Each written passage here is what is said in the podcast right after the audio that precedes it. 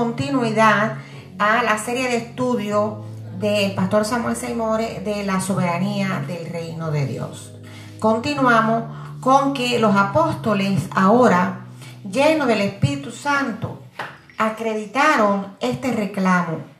Pedro en los capítulos 2 y 3 de Hechos comenzó a acreditarlo. En Hechos 2, del 16 al 17, se refirió a lo que había dicho el profeta Joel. Esta cita acredita toda la expectativa profética respecto a este acontecimiento, es decir, que la presencia del Espíritu Santo en la vida de sus hijos sería el medio para Dios restaurar su gobierno en el hombre. En capítulo 2, los versículos del 18 al 22, se señalan los prodigios y señales que habían de acompañar su ministerio. En los versículos 23 al 24 se afirma el hecho de la crucifixión como un elemento necesario en este proyecto. En los versículos 25 al 32 hace un contraste entre David y Jesucristo, donde David en sus escritos se, se refiere a Cristo como su Señor para implicar la intriga de, de qué clase de personaje sería este. Pedro define que el otro David conoció la corrupción, pero que Jesucristo resucitó y él ahora se consideraba testigo de él. En el versículo 36 viene la enfática proclama de Pedro dado en tiempo presente.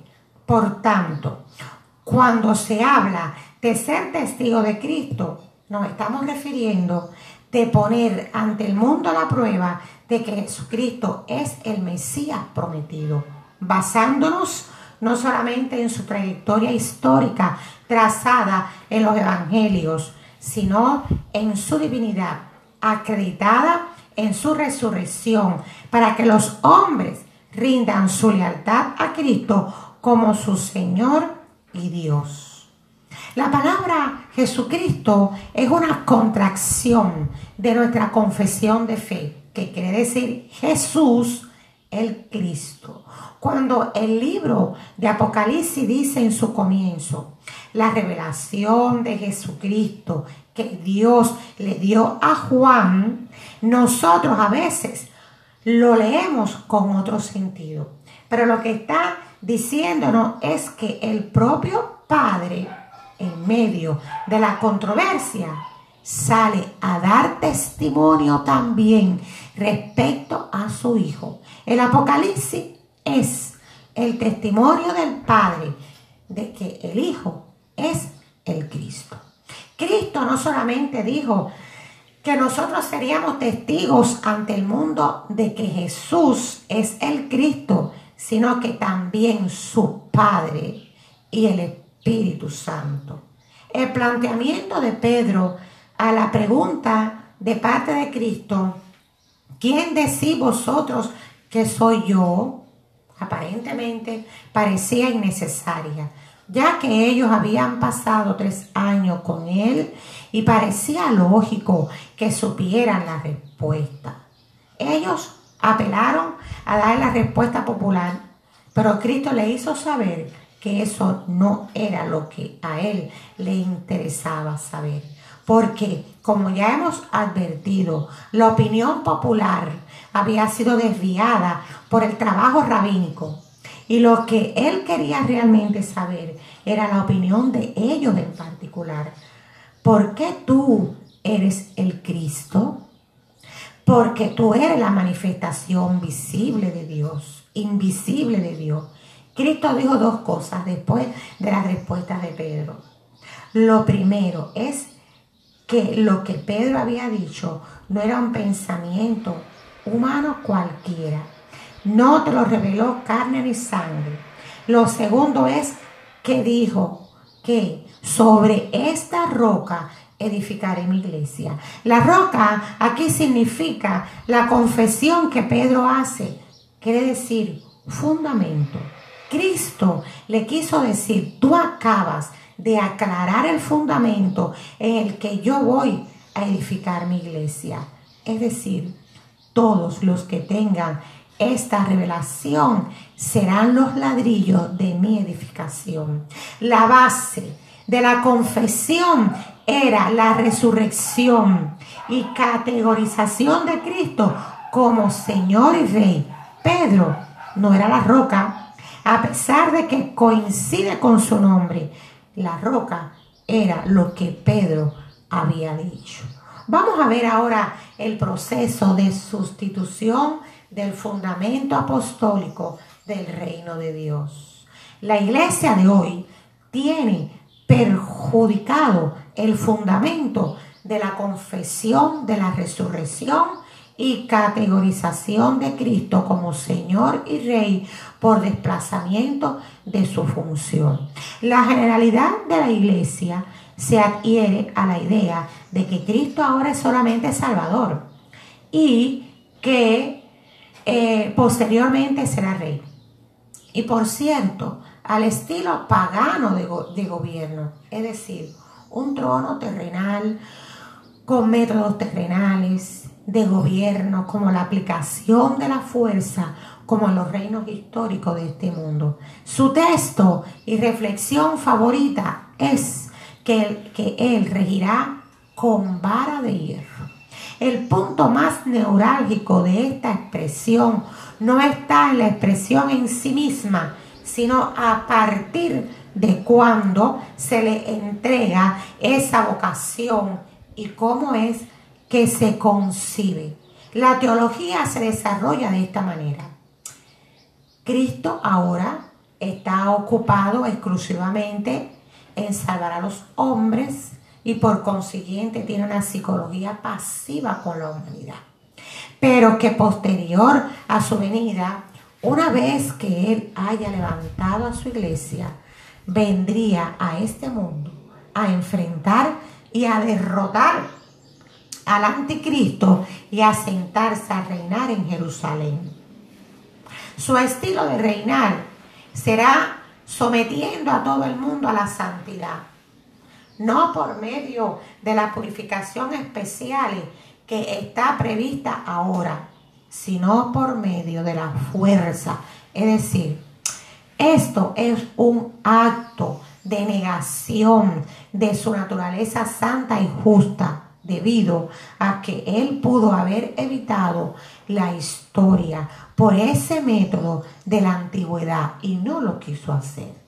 Nos mantuvo a nosotros todo este tiempo alcanzando la santidad por caminos de grandes negaciones y consagración. Sin embargo, a los hombres del final de la historia les aplica otra metodología escoge a la generación menos digna para aplicar esa metodología y con menos posibilidades.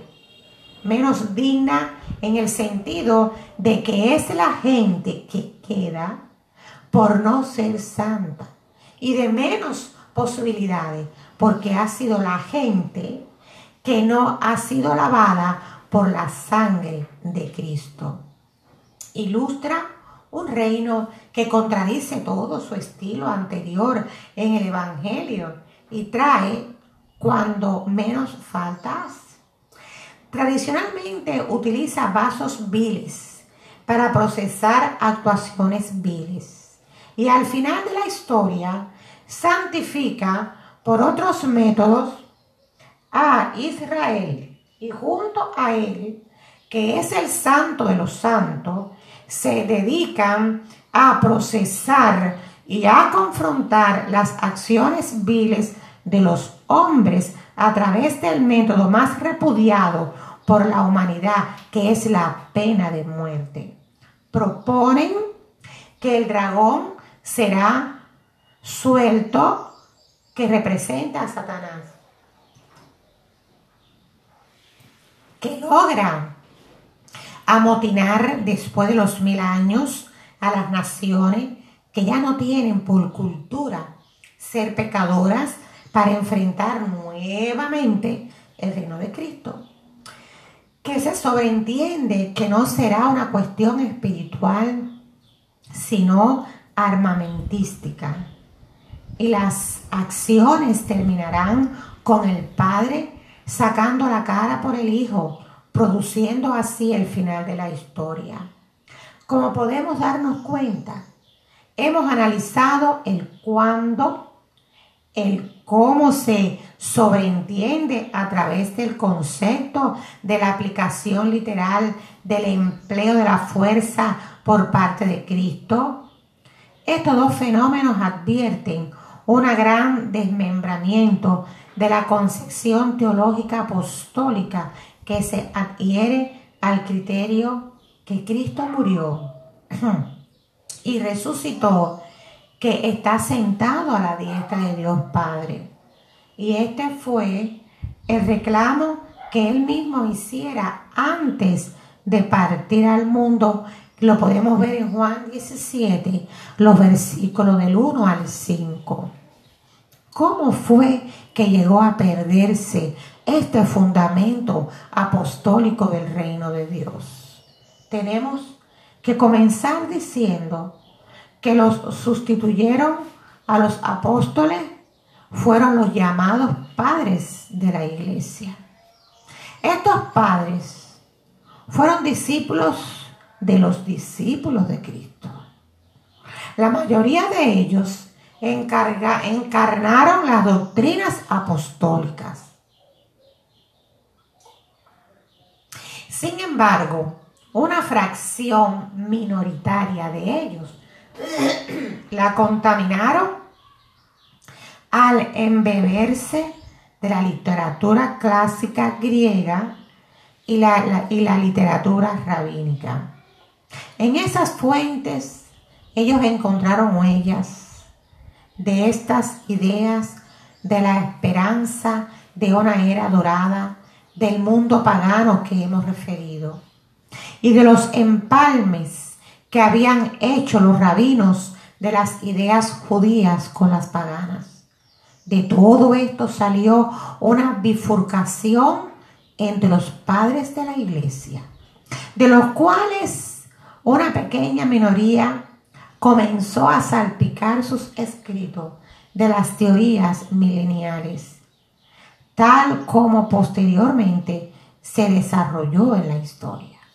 Esto era en aquel tiempo solamente un gajo de la línea básica de la iglesia aquella.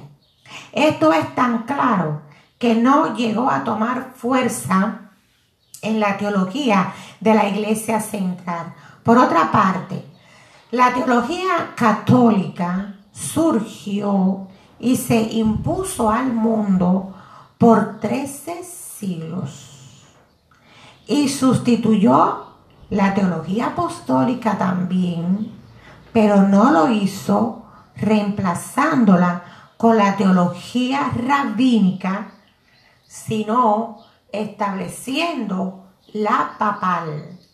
Es decir, el Papa es el representante de Dios en la tierra y por consiguiente el reino de Dios es el reinado del Papa.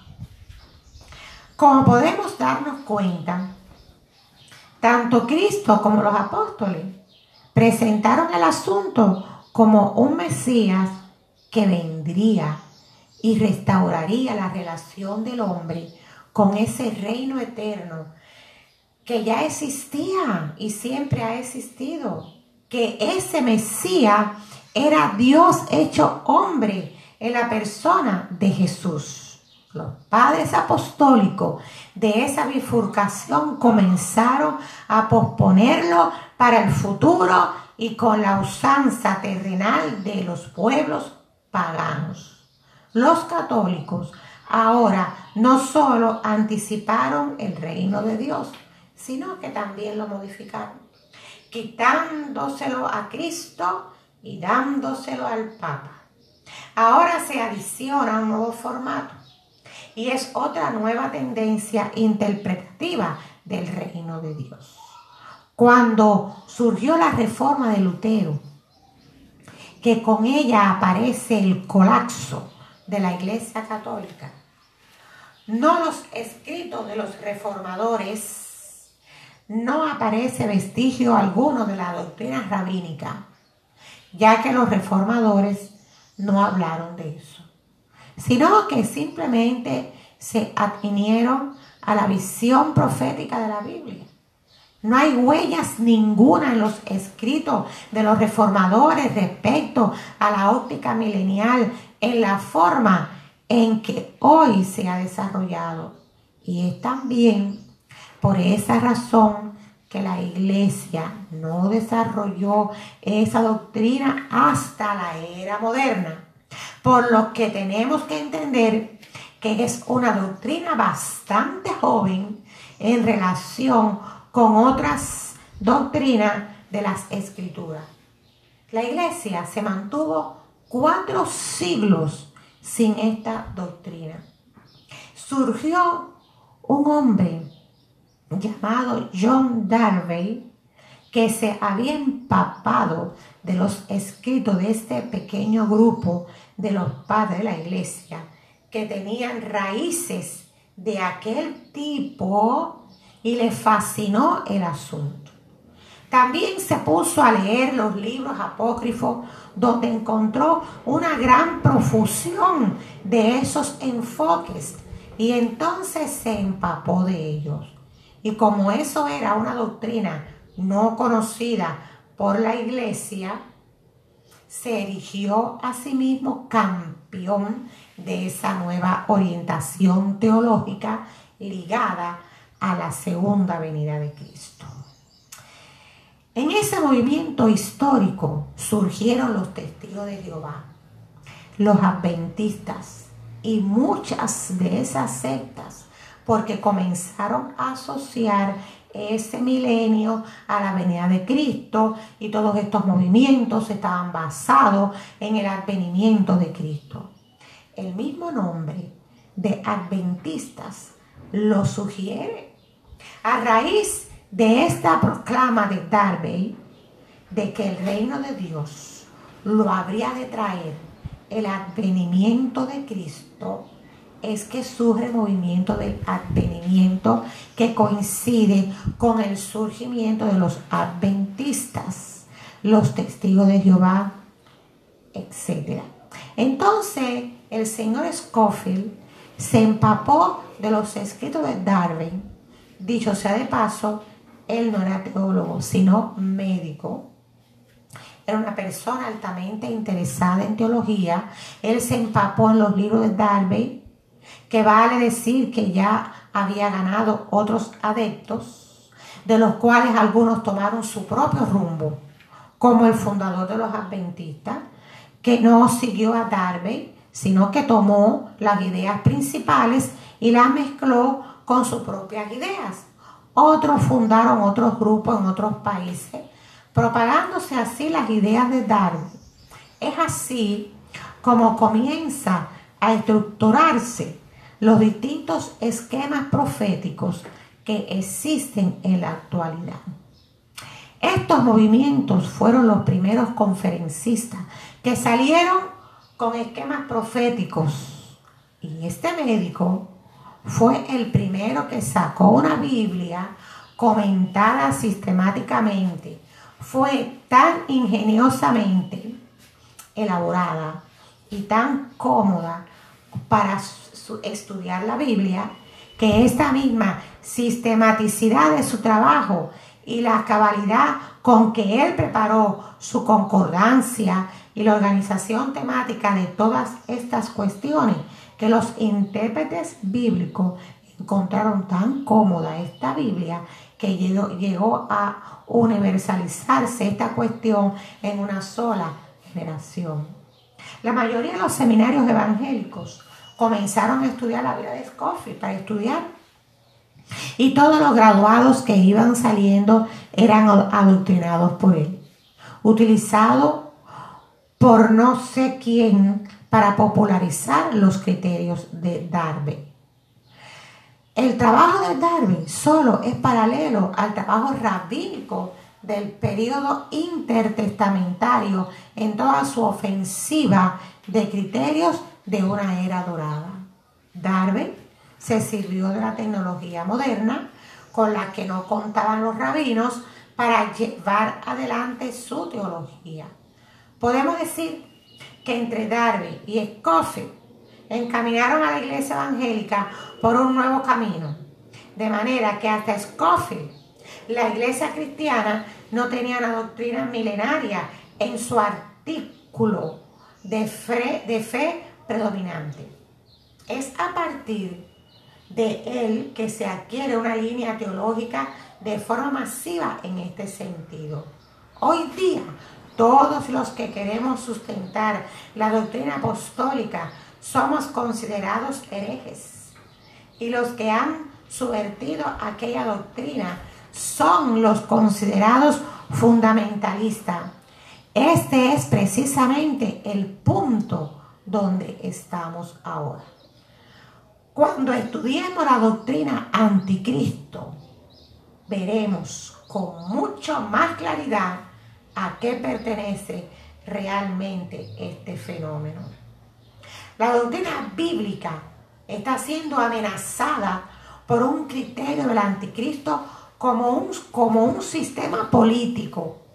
Pero es bueno que tengamos en cuenta que aunque tiene ese elemento político, lo que más se enfatiza en la Biblia es un enfrentamiento teológico con Cristo. Busquen primera de Juan capítulo 2, los versículos del 18 al 19. Busquen también Hechos 20 del 29 al 30. También lean segunda de Timoteo 4 del 1 al 5. El Nuevo Testamento comienza con un planteamiento teológico en el cual se niega que Jesús es el Cristo. Por lo que el formato anticristo comienza desde el mismo juicio de Cristo. En este juicio, como ya hemos advertido, se concretiza el rechazo a que Jesús es el Cristo. En la iglesia moderna existen seguidores de aquel mismo espíritu y se enfrentan a los seguidores que queremos obtener que Jesús es Señor y Cristo. La línea del anticristo es la que abre el camino a la línea política.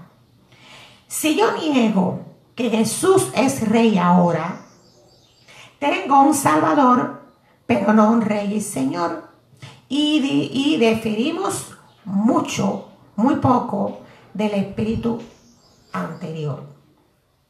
El último enfoque sobre el reino de Dios en la perspectiva del extravío es el enfoque secularista liberal. Tanto la teología política como la teología de la liberación se hacen eco de esta idea sobre el reino de Dios. Este formato sustituye el criterio de era dorada pagana con el formato de un mundo mejor, entendiéndose por esto un mundo libre de oprimidos y explotados, logrados por la acción del hombre a través de los diversos eh, procesos históricos de liberación. La teología política explica su criterio sobre el reino de Dios partiendo de la idea de dos tipos de sufrimiento. Uno que se basa en la injusticia humana que no tiene justificación y que debe ser combatida. Y el otro que se asume libre y voluntariamente en solidaridad con los sufridos del mundo y estimula participación activa y el compromiso político. Esta teología no es una corriente uniforme, pero tiene algunos elementos en común. Primero, reconocen el carácter político de la fe cristiana. Segundo, se preocupan por construir un mundo mejor. Tercero, ponen énfasis en la libertad como característica del reino de Dios, entendiéndose por libertad aquí en libertinaje. Cuarto, la llamada reserva escatológica, que implica que ningún estado actual puede identificarse con el reino de Dios, cuya realización plena en última instancia le toca a Dios. Hasta aquí, mis queridos hermanos, continuamos en el próximo capítulo.